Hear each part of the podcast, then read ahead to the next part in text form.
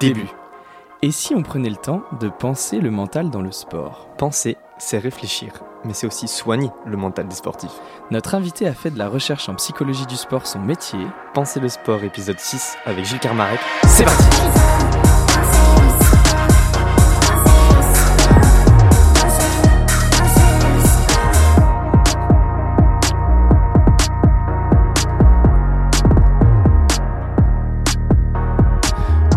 et bienvenue à toutes et à tous dans Penser le sport, l'émission qui pense Avec un E, et qui pense avec un A. le mental dans le sport. Nous sommes Léo et Kevin, étudiants en psychologie du sport à Brest. Aujourd'hui, on s'intéresse aux mécanismes d'apprentissage dans le sport. Plus précisément, on se demande comment favoriser l'apprentissage des sportifs. Et pour répondre à cette question, nous avons le plaisir d'accueillir Gilles Kermarek, chercheur en psychologie du sport au laboratoire du CREAD à Brest et également professeur en STAPS à l'Université de Bretagne occidentale.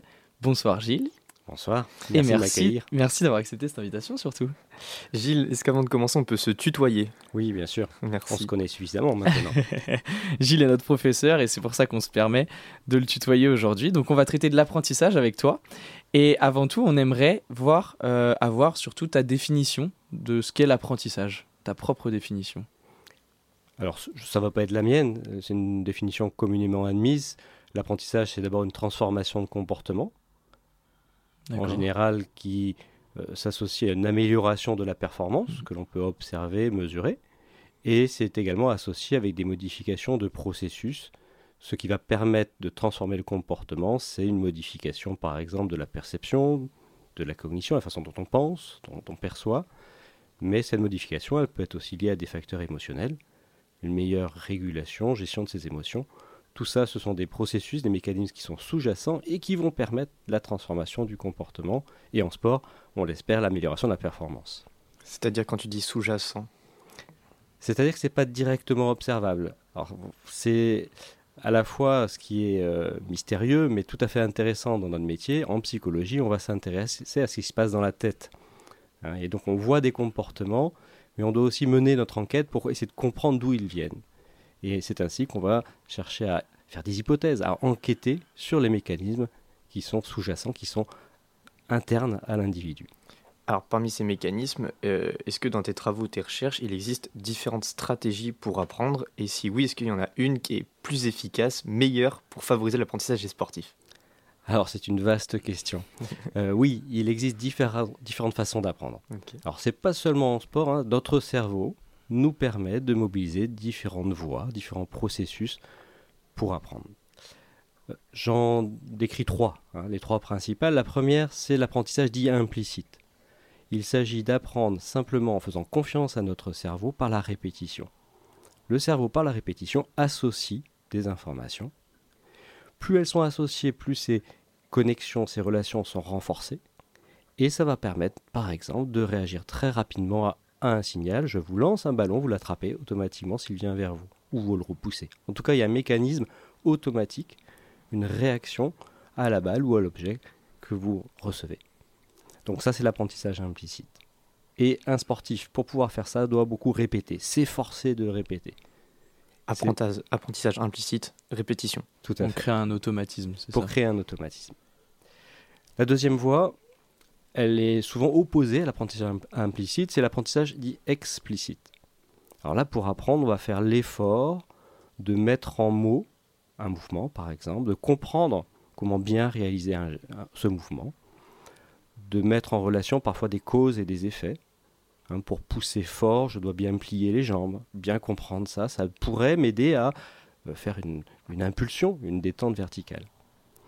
Ce mécanisme d'apprentissage explicite donc passe par un effort de mise en mots en utilisant le langage et permet aussi de construire des connaissances. C'est-à-dire que celui qui fait cet effort va mieux savoir comment faire. Il se construit un- une espèce de mode d'emploi dans, dans notre mémoire, dans une mémoire dite déclarative, parce que ça passe effectivement par le langage. Donc c'est la théorie et la pratique là. Alors, c'est la théorie surtout. La que- pratique, l'implicite et la théorie, le- l'explicite, c'est ça? Tout à fait. Et avec souvent des décalages. Parce qu'il y a des individus qui savent très bien expliquer comment faire, mais qui ne savent pas faire. Et inversement, un sportif de haut niveau qui a pris l'habitude de beaucoup pratiquer, il sait faire.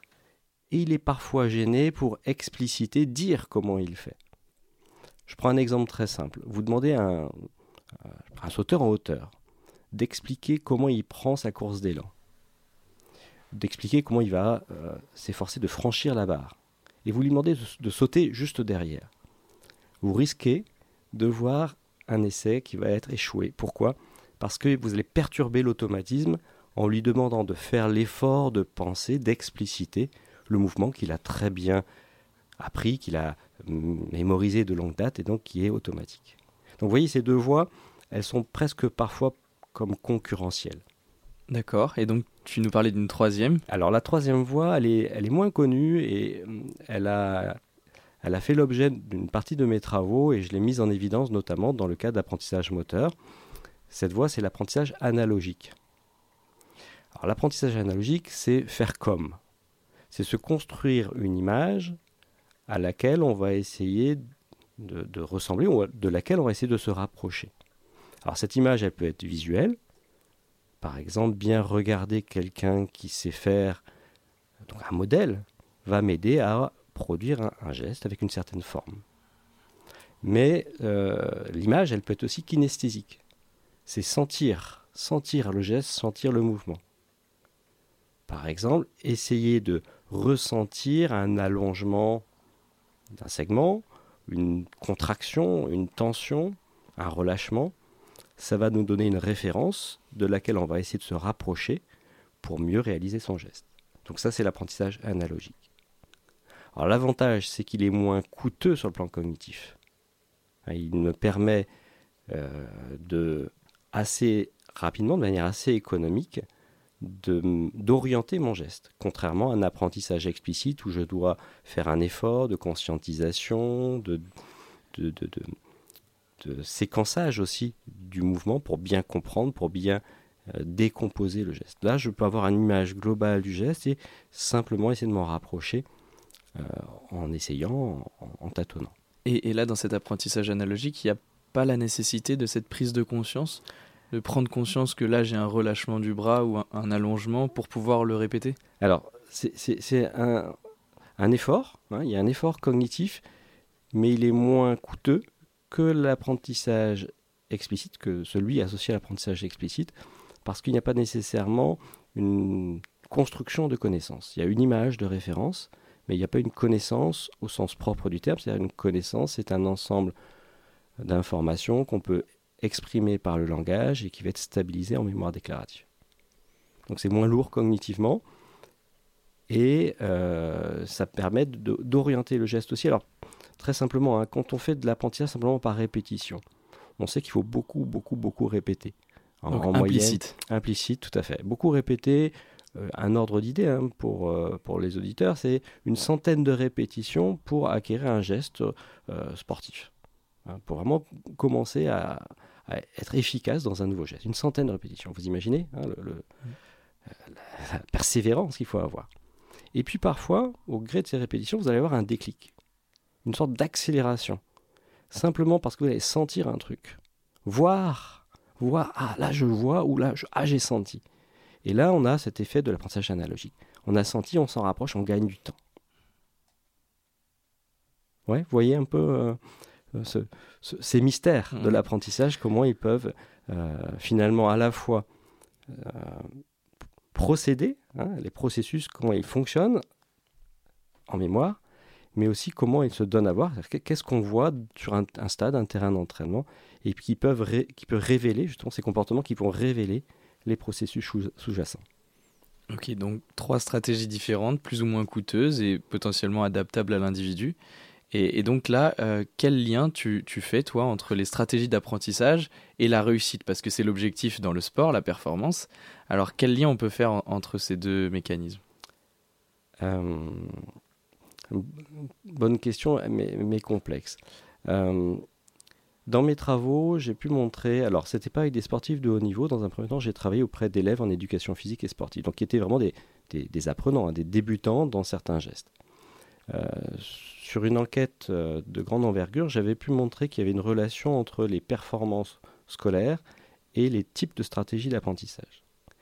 Les élèves les plus efficaces en éducation physique étaient majoritairement enclins à utiliser des stratégies d'apprentissage implicite, donc beaucoup de répétitions, associées aussi à une mobilisation de l'attention pour être concentré sur le geste. Ceux qui avaient tendance à utiliser plutôt des stratégies d'apprentissage explicites, c'était ceux qui étaient plus performants en français. En effet, le langage pourrait être une ressource, donc ils utilisaient cette ressource qu'ils maîtrisaient bien pour orienter, guider leurs gestes, également dans le cadre de l'apprentissage de gestes moteurs en, éducation physique.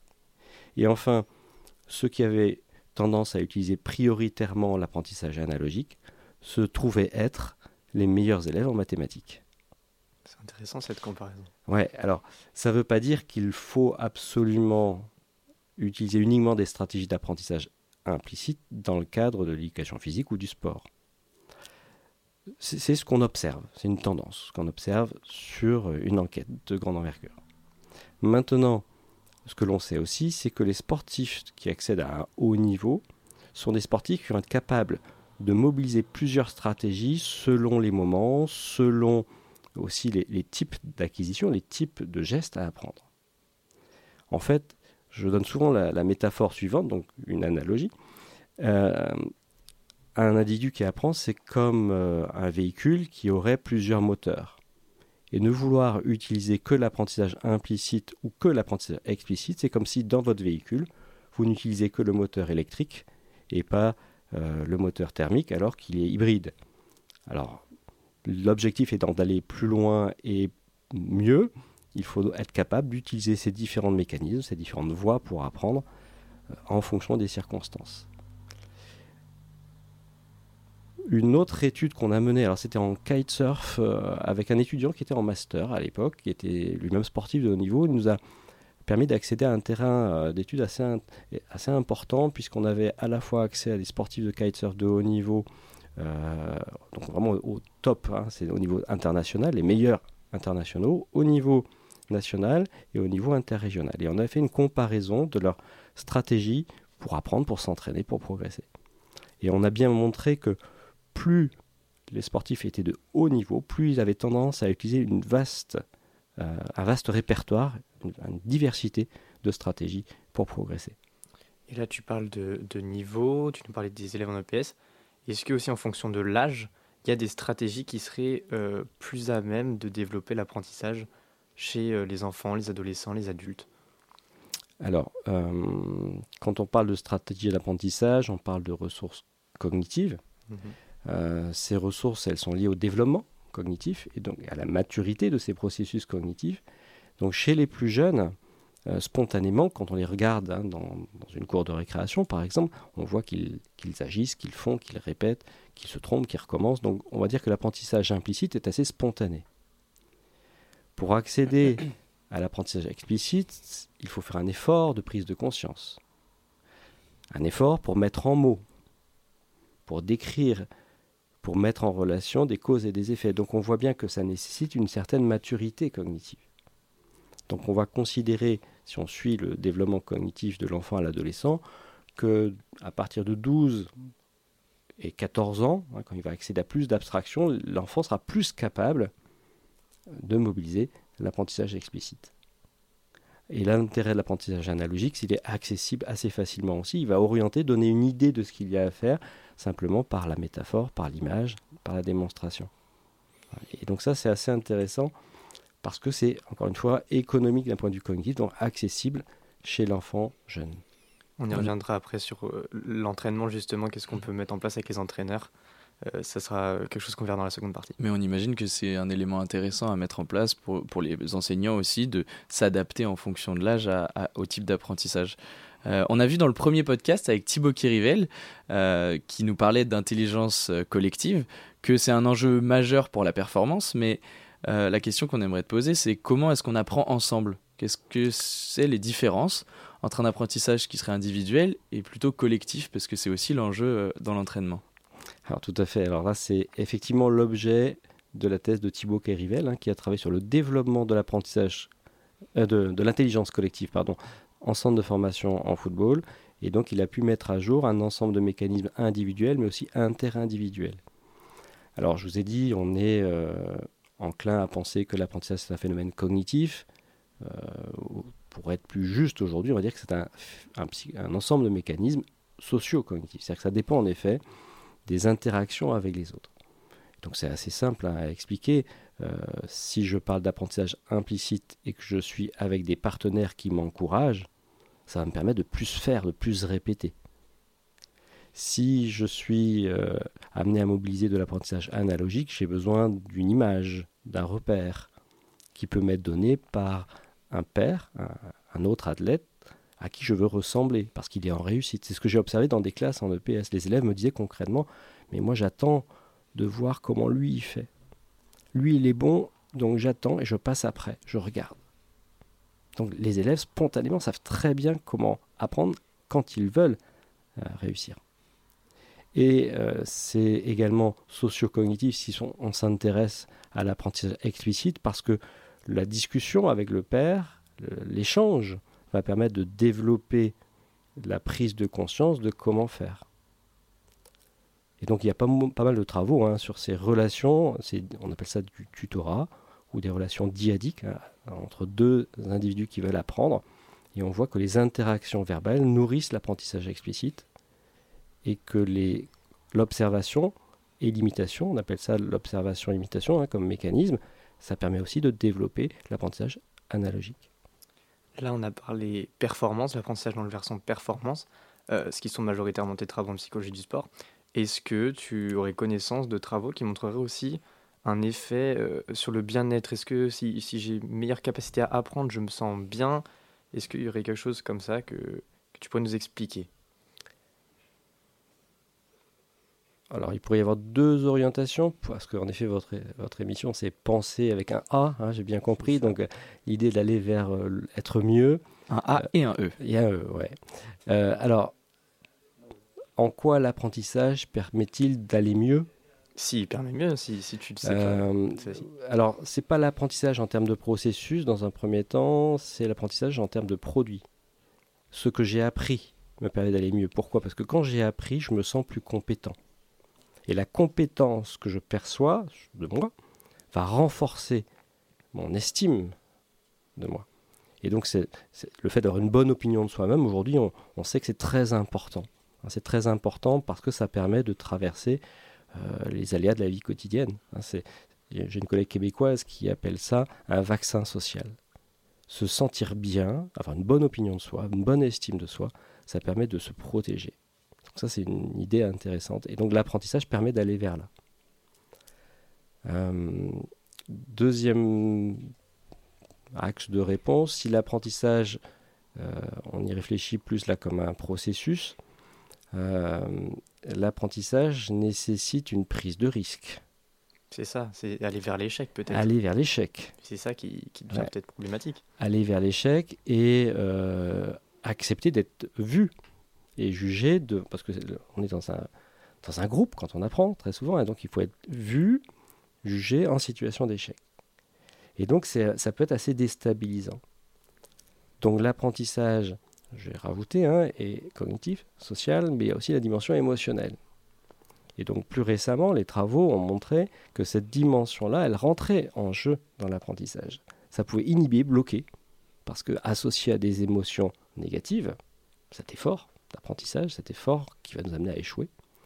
Mais les émotions ont aussi un rôle très important parce que quand on réussit, elles vont renforcer les connexions qui sont en train de se construire. Et donc là, euh, il y aura des perspectives aussi hein, pour, les, pour les formateurs, pour les entraîneurs, puisque en jouant sur les émotions, en favorisant la manifestation d'émotions positives, individuellement ou dans le groupe, on va renforcer on va accompagner positivement l'apprentissage. Merci, merci déjà pour ça Gilles. Je rappelle que tu es chercheur en psychologie du sport au laboratoire du CREAD à Brest et également professeur en STAPS à l'Université de Bretagne occidentale. Tes travaux nous permettent de mieux comprendre les différentes stratégies d'apprentissage. Et avant de voir en détail les outils qu'on pourrait mettre en place ou, plus euh, une mise en pratique de l'apprentissage, on va écouter d'abord euh, Volver de La Grimace des Sangrés.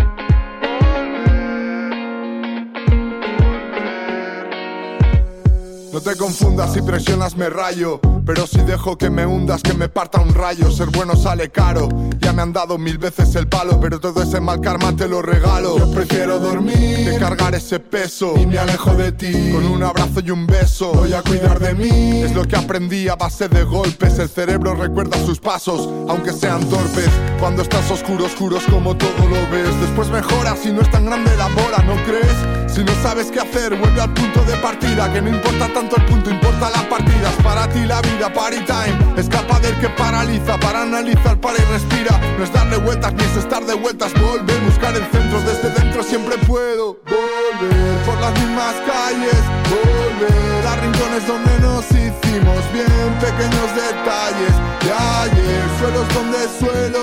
Volver, viejas amistades, volver a rincones donde nos tratamos bien, aunque todo falle, siempre queda donde volver.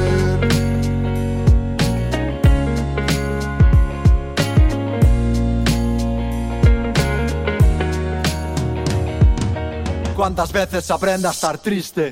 Me dijiste acariciando cicatrices.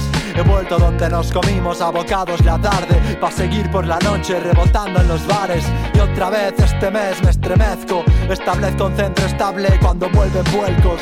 Pa' ganarle la batalla a la ansiedad. Un recuerdo recurrente que me trae paz. Todos tenemos ese rincón escondido donde acudimos dolidos a pasar el bajón. Cuando la mente nos lanza SOS en pos del sosiego para entrar en razón. He vuelto a conciliarme en parte, he vuelto a conocerme, a reencontrarme en estos lares en los que supimos ser lo que hoy somos, lo que aprendimos, sin miedo al camino. Porque sabemos que siempre podremos volver por las mismas calles, volver a rincones donde nos hicimos bien, pequeños detalles de ayer, suelos donde suelo, volver, viejas amistades, volver a rincones donde nos tratamos bien, aunque todo falle, lo sé, siempre queda donde volver.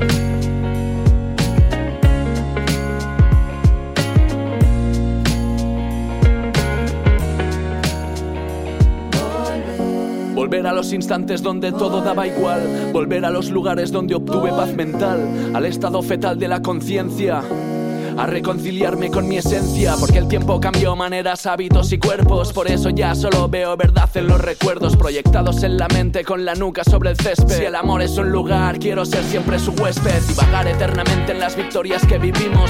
Éxitos, sitios construidos que jamás nos quitarán.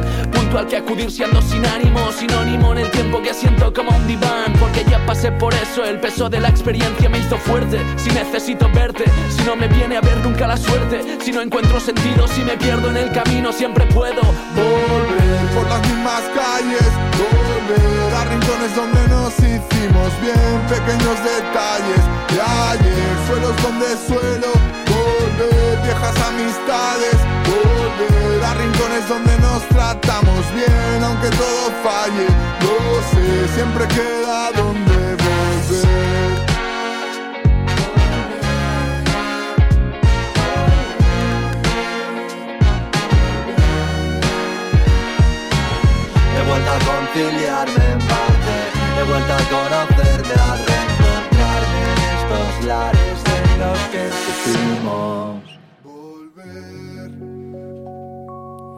Vous êtes toujours sur Radio U et nous sommes avec Gilles Kermarek, chercheur en psychologie du sport au laboratoire du CREAD à Brest et également professeur en STAPS à l'Université de Bretagne occidentale.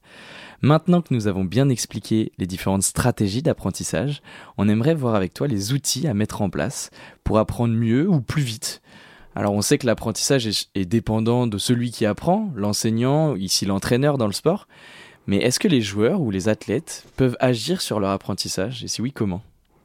Alors, je, voudrais rectifier peut-être juste ou préciser une chose. Quand on parle de stratégie d'apprentissage, on désigne, on décrit l'effort de celui qui apprend, donc l'athlète ou l'élève. Euh, si on veut maintenant décrire le rôle de l'entraîneur, on va plutôt parler de stratégie pédagogique, stratégie d'intervention. Donc les stratégies d'apprentissage qu'on a décrites tout à l'heure, c'est bien les efforts que vont faire les athlètes pour apprendre. Euh, peut-être aussi en préambule, avant de parler du rôle de l'entraîneur, comment il peut euh, soutenir. Je pense que c'est quelque chose qui est assez méconnu aujourd'hui. Quand on prend un groupe d'athlètes qui va rentrer dans une filière de haut niveau, par exemple, on va prendre un groupe de 10 athlètes, on sait que très peu d'entre eux vont effectivement accéder au, plus haut niveau. Ça, va être 2, 2 sur 10 par exemple, hein, euh, en moyenne dans un centre de formation, c'est la statistique qu'on va avoir. Euh, pourquoi? Ils sont tous choisis sur le plan athlétique, avec des tests euh, assez maîtrisés maintenant en, physiologie, hein, pour savoir quelles sont les qualités athlétiques qui sont nécessaires, et puis quelles sont les qualités athlétiques dont ils disposent et on voit qu'on est capable de les faire progresser. Donc on va avoir une homogénéité sur le plan athlétique. Sur le plan technique, on sait les former aussi, ils maîtrisent un certain nombre de, prérequis techniques et ils arrivent avec un très bon niveau technique en fin de formation tous. Euh, sur le plan de l'intelligence euh, sportive, l'intelligence de jeu, l'intelligence tactique, euh, on, sait aussi assez bien les, former. Ce qui va faire la différence, souvent, c'est quelque chose qu'on appréhende moins bien, qui est la capacité à tirer parti de l'environnement de formation, l'environnement d'entraînement. C'est effectivement faire cet effort soi-même de se, se servir des ressources offertes par l'environnement. Et donc là, on va appeler ça l'apprentissage autorégulé. C'est l'effort que capable de faire un athlète pour tirer parti des consignes de l'entraîneur, des ressources mises à sa disposition, aujourd'hui par exemple la vidéo, Hein, on a euh, dans beaucoup de sports la possibilité de filmer les athlètes en compétition ou à l'entraînement et on met à leur disposition une, banque de, ressources vidéo que certains vont voir, que d'autres ne vont jamais voir. Donc on va avoir des comportements très différents chez les athlètes qui vont parfois être euh, la meilleure explication de leur réussite et de leur accès au haut niveau parce que certains, plus que d'autres, sont capables de se prendre en charge pour optimiser leur apprentissage. Et donc ça, c'est euh, un concept, un, modèle qu'on appelle l'apprentissage autorégulé. Alors ensuite, euh, bien sûr, l'entraîneur, le formateur va pouvoir mettre en place tout un ensemble d'éléments, mais il ne faut pas oublier que la responsabilité de celui qui apprend est, très forte. Et c'est souvent quelque chose de, méconnu hein, quand on recrute un jeune il faudrait être capable d'aller euh, questionner cette capacité à se prendre en charge, à profiter de l'environnement de formation. Est-ce que c'est lié à la motivation, à la curiosité? Ouais, alors bien sûr, il y a la composante motivationnelle. Euh, l'autorégulation repose sur la motivation, sur les stratégies qu'il va déployer et sur la connaissance de soi. Donc c'est un modèle hein, tripartite, tridimensionnel, et on voit bien que la motivation est un élément essentiel. Donc là, il y a, comme tu nous le dis, cette volonté individuelle d'apprendre de la part de l'élève ou, du sportif. Quel conseil, toi, tu pourrais donner à un entraîneur, justement, qui veut favoriser cet apprentissage et lui-même, qu'est-ce qu'il peut mettre en place pour favoriser? Alors, il y, a deux choses différentes. L'entraîneur, il peut déjà mettre des conditions pour que le sportif puisse apprendre. Apprendre un geste, apprendre euh, des connaissances pour améliorer ses choix mais l'entraîneur peut aussi mettre en place des conditions pour favoriser progressivement l'autonomie de l'athlète dans cet apprentissage. Donc mmh. lui permettre euh, d'accéder à l'apprentissage autorégulé. Et c'est deux niveaux différents. Euh, si je prends les conditions pour favoriser par exemple l'apprentissage implicite, première condition, hein, on l'a déjà dit, la répétition. Donc ça c'est voilà, c'est pas compliqué, hein, il faut faire répéter.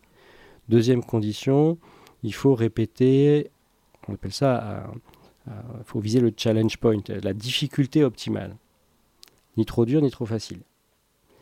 Troisième condition, il faut, selon les sports, euh, répéter dans des conditions variables, jouer sur la variabilité.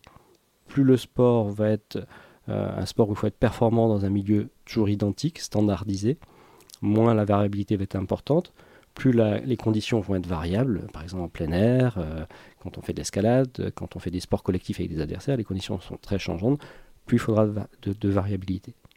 Donc si ces trois conditions, je peux jouer avec pour construire des situations d'entraînement, euh, c'est parfait, je devrais produire des résultats, je devrais permettre de, bien réussir. Mais celui qui apprend, ça reste l'athlète. Et donc même si je réunis ces conditions, il va falloir que l'athlète accepte, s'efforce de répéter. Pas sûr. Quand je regarde, quand j'observe par exemple un groupe d'athlètes, on va avoir celui qui va répéter 20 fois, quand l'autre va prendre plus de temps, va, va traîner un peu entre deux essais, et il va se retrouver avec deux fois moins d'essais sur le même temps.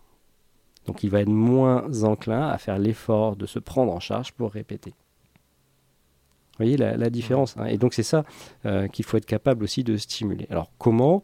Ben, Si je veux favoriser la répétition, par exemple, il faut que je crée un climat soutenant la motivation, stimulant la motivation, rythmant les répétitions, euh, pour que finalement ben, chacun des, pratiquants soit enclin à, à s'efforcer de répéter, de répéter autant. Donc à la fois le style de l'intervenant et aussi qu'est-ce qu'il va mettre en place pour favoriser ces, processus. Les deux niveaux. Hmm. Faire en sorte de répéter, mettre en place des conditions de répétition, c'est une chose, mais ensuite faire en sorte que l'athlète accepte et même, euh, euh, j'ai envie de dire, et, envie et, plaisir à répéter. Hmm. Donc là, c'est ce qui va stimuler et qui va euh, aider l'apprentissage. Il y a potentiellement des choses qui vont le freiner. On, évoquait l'échec tout à l'heure. Et cette dimension émotionnelle, comment on gère l'échec euh, quand on apprend et, est-ce que c'est un enjeu pour bien apprendre? Tout à fait. Si on, si on observe justement euh, un athlète qui répète moins souvent, alors je reste sur cette voie d'apprentissage, hein, mais on pourrait avoir la même réflexion pour les autres. Donc il s'engage moins dans cet effort pour apprendre. Là, par la répétition, on peut s'interroger pourquoi. Alors, dans le cadre de l'apprentissage autorégulé, on a étudié ce, phénomène et on observe que quand on fixe un but, par exemple franchir une barre en son hauteur, un athlète, il perçoit ce but comme étant plus ou moins difficile. Il fait pour cela appel aux connaissances qu'il a lui-même. Bon, là, je sais que je suis assez capable de sauter telle barre, on me demande telle barre, plus 10, euh, c'est perçu comme difficile. Si c'est perçu comme difficile, suffisamment difficile mais pas trop, et eh bien il va dire bah, j'y vais, je vais, me concentrer parce que là je, vais être capable de la franchir. C'est le challenge point dont tu parlais. Et, s'il perçoit ce but comme euh, suffisamment difficile mais pas trop, il va s'engager. Mais cette même différence hein, de, plus 10 peut être perçue comme trop difficile. Là, il peut se dire non, mais ça, rien à faire, rien à faire, j'y arriverai pas. Et donc, si cette perception s'installe chez lui, on va observer progressivement qu'il va, qu'il va refuser la tâche. Il va déployer tout un ensemble de stratégies, non pas pour apprendre, mais pour éviter de montrer aux autres qu'il n'y arrive pas, qu'il est incompétent. On appelle ça des stratégies d'auto-handicap. On se débrouille pour ne pas apprendre, finalement. On se met dans des conditions où on ne pourra pas apprendre. Tout ça parce qu'il faut se protéger, il faut se protéger du regard des autres. Alors, elles sont bien connues hein, dans la littérature. On, démontre, par exemple, que certains sportifs feignent la blessure. On appelle ça la stratégie de la jambe de bois. C'est un collègue euh, parisien qui, s'appelle Jean-Pierre Famos qui avait trouvé cette image pour bien marquer euh, ce que c'est qu'une stratégie d'auto-handicap. Euh, d'autres sportifs vont simplement se débrouiller pour dévaloriser l'exercice en disant ou la tâche, oh, c'est pas intéressant donc j'y vais pas. non, sans intérêt, ça sert à rien ça m'apporte rien. Donc ils, ne vont pas faire cet effort. En fait, ce qu'ils essayent de masquer, c'est leur crainte de ne pas réussir aux yeux des autres. Donc la dimension sociale dont tu parles. la dimension sociale. Euh, et, c'est pour ça que les modèles aujourd'hui sont de plus en plus complexes, articulent ces dimensions cognitives, sociales et affectives ou émotionnelles. Et pour toi, de quelle manière est-ce que l'apprentissage il pourrait être lié un peu à la préparation mentale? On a, on a des outils en préparation mentale, à ma connaissance, pas forcément d'outils qui viseraient spécifiquement euh, l'apprentissage. Comment est-ce que toi tu, perçois ça? Alors, non seulement euh, c'est lié, mais il existe effectivement des travaux et des outils qui ont porté sur cette relation entre préparation mentale et apprentissage. Alors ça fait appel à, mes vieux souvenirs, c'est mes premiers travaux de recherche quand j'étais euh, jeune étudiant comme vous, j'étais en, à l'INSEP pour mon stage et on a utilisé tout un ensemble de travaux d'un Américain qui s'appelle Singer, Singer a utilisé les différentes techniques de préparation mentale pour optimiser l'apprentissage. Hmm. Il a notamment mis en évidence une fameuse stratégie en cinq points euh, qui consiste à mobiliser son attention, euh, qui consiste également à construire des images sur l'imagerie mentale, quelque chose que vous connaissez, euh, qui consiste aussi à mobiliser le relâchement. Donc il y a, je ne vais pas passer en détail tous les points, hein, mais il montre que sa stratégie, quand elle est utilisée par des athlètes, améliore non seulement la performance, le, niveau atteint, mais améliore aussi la pente de la courbe d'apprentissage. Ils apprennent plus vite. Et c'est assez étonnant à quel point c'est efficace. Hein, pour l'avoir moi-même éprouvé auprès de, jeunes sportifs, c'est incroyablement efficace. Hmm. Donc l'apprentissage participe aux, techniques de préparation mentale qu'on connaîtrait comme l'imagerie, la relaxation, Alors, Je dirais presque c'est l'inverse. C'est-à-dire qu'on va inclure dans cette stratégie de Singer en 5 points, on inclut différentes techniques de préparation mentale. Euh, pour, pour, concrétiser, imaginez un sportif qui va réaliser allez, un lancer franc. On va optimiser chez le basketteur le lancer franc. On va lui demander dans un premier temps de se préparer. Se préparer, c'est simplement se mettre dans la bulle, savoir que derrière, il va chercher à réaliser un exercice de précision. Ensuite, on lui demande d'imager. Imagerie mentale, donc vous connaissez hein, ce mécanisme. Il s'agit de faire l'effort de se représenter la courbe du ballon avec le point mort haut, la descente vers la cible. Faire vraiment cet effort. Je me permets juste de rappeler que euh, je, rappelle, je rappelle aux gens qu'on a évoqué cette imagerie mentale dans le podcast numéro 2 avec Alexis Ruffo, donc je les renvoie vers ce podcast si jamais ils veulent le voir en détail. Ok, donc l'imagerie c'est ça. Et euh, dans un troisième temps, on leur demande de focaliser leur attention, de fixer un point avant euh, de, de, tenter leur, leur essai. Quatrième temps, dans la stratégie de Singer, il s'agit euh, simplement de se dire bah là je vais faire, mais alors je fais, je pense à rien.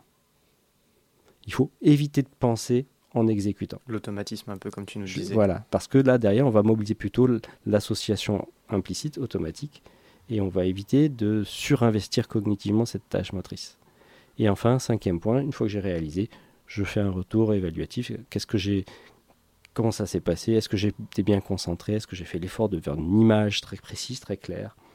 Et donc il a testé cette stratégie auprès de plusieurs sportifs, hein, de plusieurs groupes de sportifs dans plein de sports différents.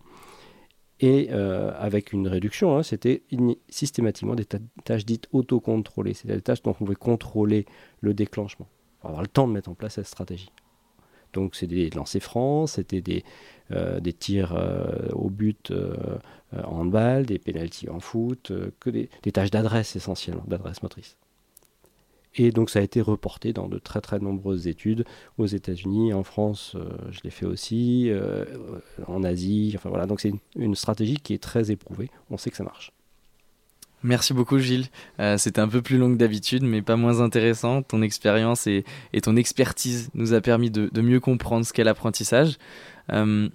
Juste avant de terminer, est-ce que tu voudrais nous parler de tes travaux actuels, ce que tu fais en ce moment? Euh, alors actuellement, on a deux axes euh, de travail dans, mon équipe. le premier axe de travail, c'est la promotion de l'activité physique euh, à des fins de santé, notamment auprès de personnes qui sont un peu résistantes, qui manquent de motivation. Et donc, il y a actuellement deux thèses qui portent sur ce sujet. Et le deuxième axe est plutôt orienté vers l'optimisation de la performance. Euh, étudier et optimiser les facteurs perceptifs et cognitifs et émotionnels qui permettent de devenir performant. Et donc actuellement, on a euh, quatre thèses qui, vont, qui portent sur ces différents facteurs. Penser le mental avec un E et penser le mental avec un tout A. Tout à fait, tout à fait. Merci Gilles d'avoir participé euh, au podcast et merci à vous d'avoir suivi Penser le sport, l'émission qui pense avec un E et qui pense avec un A, le mental dans le sport. Vous pouvez retrouver tous les épisodes sur radio-u.org, rubrique podcast. Fin. Il faut penser le sport, penser, penser le sport.